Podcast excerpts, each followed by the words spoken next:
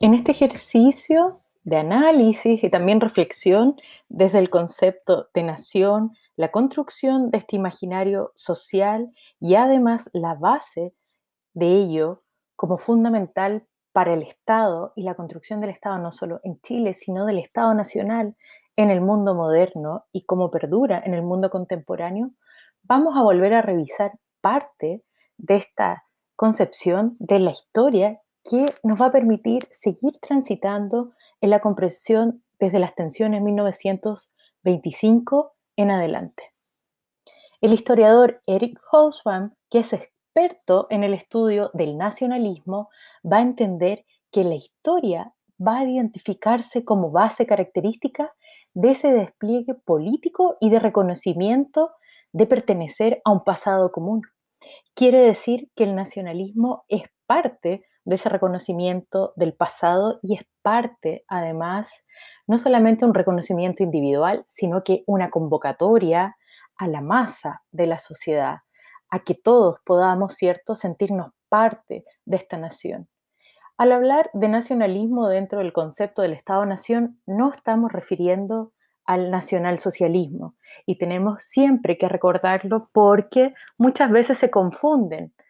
ambos conceptos y ambas características de un proceso político totalmente distinto, ¿no? Estamos analizando una teoría sobre la comprensión sociopolítica cultural en la construcción del Estado a través del componente de relación del nacionalismo como una forma de interpretar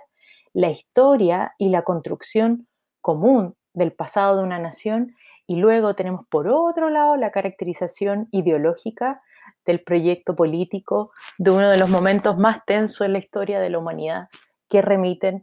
al proyecto de Hitler y el nacionalsocialismo alemán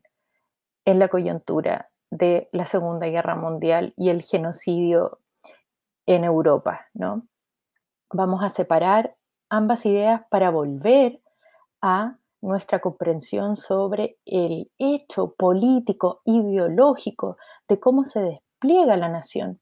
Una nación que solamente va a ser posible que se despliegue a través de un componente emocional.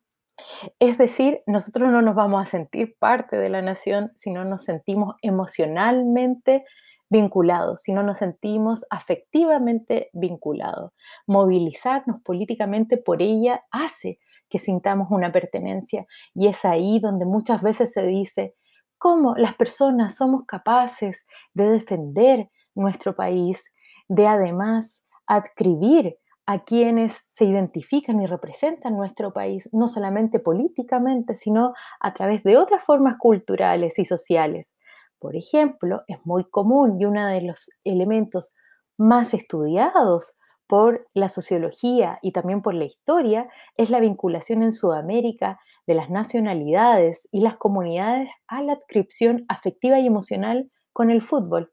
Y ese es un muy buen ejemplo de cómo nos reconocemos en una selección que lleva una bandera y que representa a un país y a una forma de ser y a una historia de vivir representada en las distintas características de la experiencia de vida de estos jugadores de fútbol. Una historia que es afectiva y nos emociona. La historia de quienes se esforzaron y logran salir adelante a partir de su esfuerzo y hoy se ubican socialmente en un lugar muy distante. ¿Cómo esa afectividad emocional no nos va a llamar a sentirnos parte de una comunidad que celebra y que se moviliza para apoyar este símbolo tan importante de la nación? Pero no es el único. También vamos a ver en otros ámbitos políticos y muy vinculados a la noción de territorialidad que analizamos en el capítulo anterior, esta afectividad y emocionalidad que hizo, por ejemplo, que sin existir un ejército oficial en Chile, muchas personas se ofrecieran de voluntario para adscribir a los batallones que asistieron en el norte a la defensa del territorio durante la llamada Guerra del Pacífico. Hoy sabemos que no todos adscribieron por una relación emocional en defensa de aquello que se llamaba Chile en un comienzo, en donde recién se abría para muchas de las capas sociales a las cuales nunca se les había reconocido como parte de esta nación, como parte vinculante de la institucionalidad de este Estado que emergió a partir de la Constitución de 1833. Cabe reconocer que muchos de ellos fueron obligados, pero que ante la lucha fueron reconocidos al llegar, luego de la guerra, al centro del país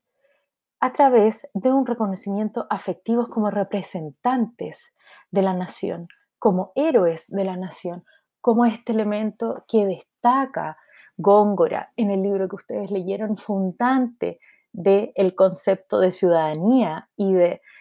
ciudadano ejemplar dentro de la configuración de la nación. Las personas que van a representar Chile son aquellas que creen en su defensa, en su defensa política y en su defensa emocional. Es decir, que creen en el patriotismo, que son capaces de construirse como buenos guerreros. La identidad nacional en Chile tiene que ver con un Estado en donde sus ciudadanos se comprometen como guerreros, ¿no? en defensa de la tradición, de la historia, del conservadurismo y por sobre todo del orden.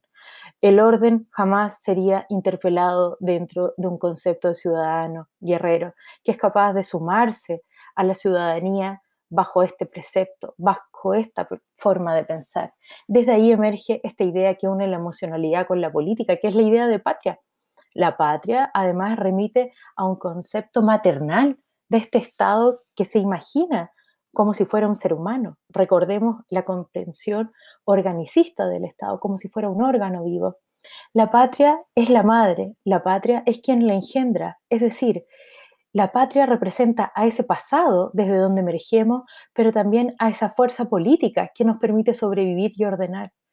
Por eso representa la vinculación afectiva sobre esta idea de madre. Lo complejo de la idea de patria y su vinculación con el nacionalismo ha sido la generación de esta diferencia entre nosotros y los otros, en cuanto que algunos se consideran como parte de la patria y a otros se les niega como antipatriotas. Por lo general, aquellos que son negados hasta el día de hoy y son encapsulados como antipatriotas son aquellos que discuten las formas históricas y estructuradas de concebir el Estado aquellos que temen a los cambios sobre las formas tradicionales de concebir la comunidad, la política y la institucionalidad. Es así como la reunión de la nación y el patriotismo va a establecerse como una fuerza ideológica que va a movilizar la política, pero también sentimentalmente a las personas en la identificación con este centro que comparten. ¿Cómo no va a ser parte de nuestra herencia en el siglo XX cuando establece además esta idea de la nación y la lucha por una independencia permanente, que no solamente remita a la concepción colonial de la independencia, sino a aquellos elementos que van a poner en peligro el Estado y esta unidad de la nación. El establecer